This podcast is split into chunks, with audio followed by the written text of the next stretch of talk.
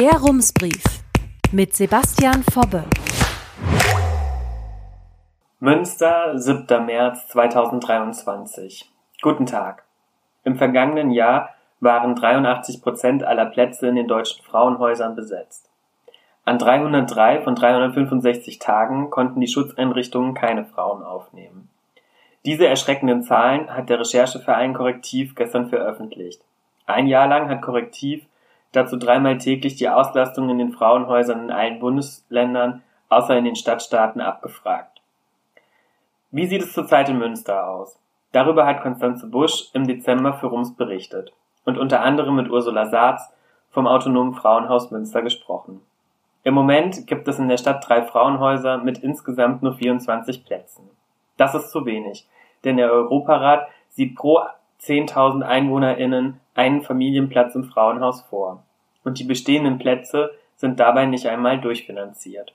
Frauen müssen ihre Plätze mitbezahlen oder Sozialleistungen beantragen, wenn sie das nötige Geld für den Aufenthalt nicht mitbringen. Auch zurzeit ist die Lage angespannt.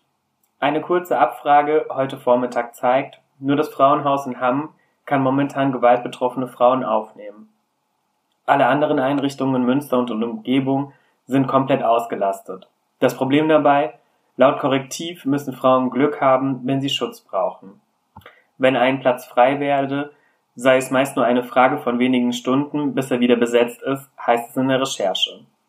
So kann das definitiv nicht weitergehen. Die zentrale Informationsstelle autonomer Frauenhäuser will sich dieser Extrembelastung nicht länger gefallen lassen und hat deshalb heute vor dem Brandenburger Tor in Berlin demonstriert passend zum Internationalen Frauentag, der morgen stattfindet.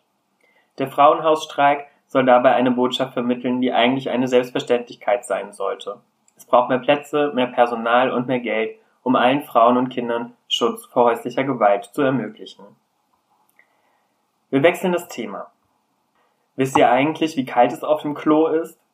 Markus Kruse beschwert sich bei der Nachtwache. Irgendjemand hat einen Barhocker ins Toilettenhäuschen gestellt, ist auf den wackeligen Stuhl geklettert, hat das Fenster aufgebrochen und sich durch den engen Schlitz gezwängt. Jetzt fehlt eine kleine Elektroheizung. Kruse ist sichtlich wütend. Die Heizung aus dem Toilettenhäuschen ist nicht die erste, die weggekommen ist. Zwei Wochen zuvor hat schon einmal jemand eine Heizung gestohlen. Das ärgert Kruse maßlos. Schließlich sind die Heizungen im Moment das einzige, was ihm Wärme spendet. Kruse, 48 Jahre, gestreifte Mütze, blaue Augen und grauer Pulli, ist obdachlos. Er verbringt die Winternächte in einem Container am Albersloher Weg. Markus Kruse heißt eigentlich gar nicht Markus Kruse. Ich kenne seinen echten Vor- und Nachnamen, aber schreibe ihn bewusst nicht auf, um ihn zu schützen. Als ich Kruse zum ersten Mal treffe, herrscht seit Tagen Dauerfrost. Es ist 17 Uhr, die Sonne ist längst untergegangen. Eine Laterne beleuchtet das Brachland, auf dem einst die Osmo-Hallen hinter dem Jofel standen. 15 durchnummerierte Blechkisten stehen in einer Reihe auf der Industriefläche. Am Eingang des Geländes stehen ein Container für die Nachtwache, eine weitere Blechbox mit einer Küche und das besagte Toilettenhäuschen. So sieht sie also aus, die Winternothilfe der Stadt Münster für obdachlose Männer. Von Anfang November bis Ende März können Obdachlose in den ehemaligen Frachtcontainern übernachten. Um 16.30 Uhr öffnen die Container, um 8 Uhr müssen die Obdachlosen wieder raus. Das Kälteschutzprogramm organisiert die Stadt Münster in diesem Winter zum siebten Mal. Sie bezahlt das Material und das Personal. Die Umsetzung übernimmt das Haus der Wohnungslosenhilfe. Niemand, der in Münster auf der Straße lebt, soll im Winter erfrieren. Den Kältetod verhindern, so lautet das offizielle Projektziel der Winternothilfe. Mitte November, kurz nachdem die Winternothilfe gestartet ist, besuche ich das Gelände zum ersten Mal. Einige Tage zuvor fand am selben Ort noch das Oktoberfest in Münster statt, mit Schlagermusik, Partystimmung und literweise Bier. Jetzt stehen hier die 15 grauen Blechkisten. Thomas Mühlbauer, Leiter des Hauses der Wohnungslosenhilfe, sagt, in den Anfangsjahren der Winternothilfe hätten sie nur drei oder vier Container gebraucht, um die Obdachlosen unterzubringen. Das reicht inzwischen nicht mehr. Mühlbauer habe die Veranstalter des Oktoberfestes im Scherz gefragt, ob sie nicht einfach das Festzelt stehen lassen könnten. Thomas Mühlbauer schließt einen Wohncontainer auf. Am Eingang steht ein Spind, dahinter rechts und links jeweils ein Hochbett und ein quadratischer Tisch mit Stühlen. Rein rechnerisch hat die Winternothilfe also Platz für 60 Menschen.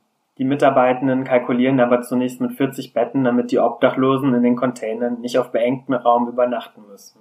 Die Restplätze werden als Puffer genutzt, für den Fall, dass mehr Menschen Schutz vor der Kälte suchen. Im Moment fehlen noch die Decken in den Betten. Mühlbauer sagt, die Winternothilfe habe die Bettdecken rechtzeitig bestellt, aber im Moment gäbe es Lieferengpässe. Erst mit dreiwöchiger Verspätung kommen sie in den Containern an. So lange müssen die Obdachlosen unter leeren Bettbezügen schlafen. Immerhin wärmt jeden Container zusätzlich eine kleine Elektroheizung. Nach einer Woche sind 32 Betten der Winternothilfe belegt. So stark wie in diesem Jahr war der Zulauf noch nie, sagt Thomas Mühlbauer. Schon in der ersten Nacht seien 17 Männer am Albersdoer Weg aufgeschlagen. 2020 übernachteten am 1. November nur sechs Obdachlose in den Wohncontainern.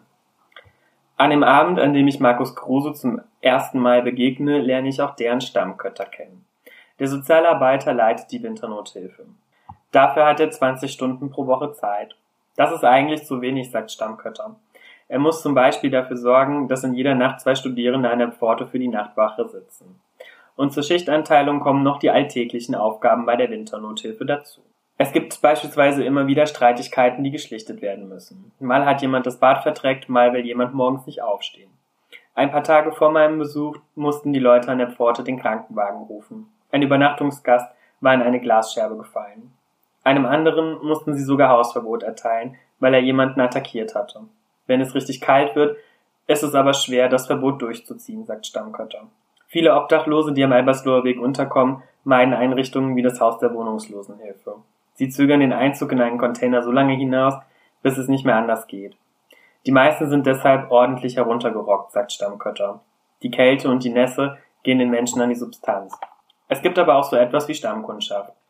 Manche Obdachlose kommen jedes Jahr zur Winternothilfe, um in den Containern zu schlafen. In der Adventszeit übernachteten außerdem viele Menschen aus der Slowakei, Rumänien oder Bulgarien in den Containern. Sie gingen tagsüber zum Weihnachtsmarkt, um dort zu betteln. Nach Weihnachten verschwenden die meisten aber wieder. Markus Kruse gehört weder zu den Bettlern noch zur Stammkundschaft. Einen Tag nach unserer ersten Begegnung treffen wir uns noch einmal. Kruse hatte am ersten Abend doch keine Zeit. Er musste E-Mails beantworten und mit seinem Anwalt telefonieren. Wir setzen uns zum Kennenlernen an den Tisch in Container Nummer 15. Währenddessen trinkt Kruse Rum mit Kaffee. Kruse erzählt, dass er in Polen geboren wurde, aber mit einem Jahr nach Deutschland kam. Zuerst nach Unermassen in eine Unterkunft. Eine Zeit lang arbeitete sein Vater in der Industrie in Dortmund. Dann zog seine Familie nach Niedersachsen in die Grafschaft Bentheim. Kruse kennt Münster aber schon seit seiner Jugend. Seine Großeltern haben hier gewohnt. Als junger Mann ging er öfter mal zum Feiern zum Hafercup. Das hört sich nach einer ziemlich gewöhnlichen Kindheit und Jugend an. Aber wie ist Markus Kruse obdachlos geworden? Nachdem ich diese Frage gestellt habe, schaut er einen Moment auf den Boden und hebt dann die Schultern, lässt sie fallen, seufzt. Tja. Kruse setzt schließlich zu einer wilden Geschichte an, der ich nur mit Mühe folgen kann. Die Kurzfassung ist, Markus Kruse hatte einmal eine Eigentumswohnung in seinem Heimatdorf. Er nennt es ein Wespennest. Irgendwann bekam er Probleme mit der Justiz. Kruse saß mehrmals im Gefängnis. Zuletzt, weil er ohne gültigen Führerschein hinterm Steuer erwischt wurde und die Geldstrafe nicht zahlen konnte. Und Kruse hat ein Problem mit Drogen. Seine Sucht kontrolliere ihn, sagt er. Zum Schluss verlor er seine Wohnung. Das alles sei einige Jahre her, sagt Kruse. Wie lange genau kann er mir nicht sagen. Seitdem schlägt er sich auf der Straße durch. Einen Job hat er nicht. Ich würde aber gerne arbeiten, sagt er. Um über die Runden zu kommen, sammelt Kruse stattdessen Schrott und verhökert alles, was sich zu Geld machen lässt, auf dem Wertstoffhof. Kupfer oder Messing zum Beispiel. Im Sommer übernachtet er meistens auf Baustellen, sagt Kruse. Er gehört zu denjenigen, die sich in wohnungslosen Unterkünften nicht wohlfühlen. Ich penne nur bei schlechtem Wetter, sagt er. Vergangenes Jahr sei Kruse schon im Mai nach Münster gekommen und habe zusammen mit anderen Männern in einem leerstehenden Möbelhaus an der Warendorfer Straße gewohnt. Dort hätten es sich die Männer richtig gemütlich gemacht, sagt Markus Kruse. Er habe in einer Schlafecke ein paar Topfpflanzen und Bilder an der Wand gehabt. Dann sei aber die Polizei irgendwann auf das besetzte Gebäude aufmerksam geworden und habe es geräumt. Jetzt übernachtet Kruse im Container. Ob er sich hier wohlfühlt? Kruse antwortet, er komme abends gerne zu den Containern. Die Wärme tue ihm gut, vor allem an den Tagen, an denen es fast unerträglich kalt ist. Kruse sagt, im Winter müsse er seinen Tag besser planen als im Sommer. Im Moment sieht es so aus. Morgens um acht muss er den Container verlassen. Dann geht er zur Bahnhofsmission, um zu frühstücken. Um 10 Uhr öffnet dann das Café bei der Drogenhilfe Intro. Von November bis Januar wurde es allerdings renoviert und war deshalb geschlossen. Aber immerhin bekomme er dort etwas zu essen, sagt Kruse. Viele Restaurants spendeten Speisen, die sonst im Biomüll landen würden. Das sind oft vegetarische Gerichte mit Kartoffeln oder Couscous. Zweimal in der Woche kommt außerdem der Kältebus der Johanniter abends an den Albersloher Weg, um Suppe und heißen Tee vorbeizubringen. Und zwischendurch, Markus Kruse sagt, er gehe viel spazieren oder treffe sich mit Bekannten. Zeit totzuschlagen sei für Obdachlose im Winter eine große Herausforderung, sagt deren Stammkötter. In diesem Winter gäbe es keinen Ort, an dem Obdachlose ihren Tag in der Wärme verbringen könnten. Wer zum Beispiel krank werde und Ruhe brauche, um sich wieder zu erholen, müsse nach 8 Uhr aus dem Container in die Kälte. Das Presseamt schreibt uns auf Anfrage, es gebe fünf Tagestreffs für Wohnungslose in Münster, die die Stadt zum Teil oder ganz finanziere. Das sind vor allem Angebote von kirchlichen Trägern. Ein Ort wie die Turnhalle in Giefenbeck in der die Stadt vor drei Jahren eine Suppenküche eingerichtet hat, gibt es in diesem Winter allerdings nicht. Ein weiteres Problem bei diesen Treffpunkten, nicht überall sind Obdachlose mit Hunden willkommen. Aber wieso bleiben die Container nicht einfach den ganzen Tag über offen? Die Stadt schreibt uns, für einen ganztägigen Betrieb der Winternothilfe brauche es mehr Personal. In den vergangenen Jahren habe die Stadt das Platzangebot und die Zahl der Mitarbeitenden immer wieder aufgestockt. Auch in diesem Jahr werte die Verwaltung die Winternothilfe noch einmal aus. Was das für den diesjährigen Winter bedeuten könnte, steht aber noch nicht fest. Im Advent musste die Winternothilfe in manchen Nächten mehr als 50 Männer unterbringen. Warum so viele Menschen gerade Schutz suchen, könne die Winternothilfe nicht eindeutig erklären, sagt deren Stammkötter. Aber viele Wohnungslose, die hier übernachten, sind bekannte Gesichter, sagt er. Die Stammkötter vermutet, der Zulauf könnte sich mit dem Umbau am Primer Platz erklären. Am Hauptbahnhof werde es aus Sicht der Szene gerade ungemütlicher. Über Weihnachten waren die Bewohner der Container zum Frühstück und zum Abendessen im Haus der Wohnungslosenhilfe eingeladen. Serviert wurden ein Festtagsbraten und ein Hirschgulasch. Ein Pfarrer aus dem Südviertel kam zur Andacht mit Musik vorbei und eine Schulklasse hatte Geschenke für die Obdachlosen gebastelt. Viele Menschen aus Münster hätten im Vorfeld gespendet, sagt deren Stammkötter. Schokolade, Plätzchen, Mandarinen. Die Silvesternacht blieb in der Containersiedlung am Albersloher Weg ruhig. Nur wenige Bewohner hätten Raketen gezündet, die meisten hätten sich früh ins Bett gelegt oder wären in die Stadt gezogen, um das neue Jahr dort zu feiern, sagt Stammkötter.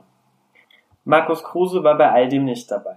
Er erzählte mir schon bei unserem Treffen, dass er die Feiertage bei seiner Familie in Niedersachsen verbringen möchte. Im Gegensatz zu vielen anderen Menschen auf der Straße habe er noch immer ein inniges Verhältnis zu seiner Verwandtschaft. Ich hatte Kruse gefragt, ob wir uns im neuen Jahr noch einmal zusammensetzen können. Ich möchte wissen, wie er den Jahreswechsel verbracht hat und wie es für ihn jetzt weitergeht.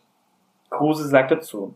Aber dazu ist es nicht mehr gekommen. Markus Kruse war bisher nur für ein paar Nächte bei der Winternothilfe am Arbeitsloher Weg.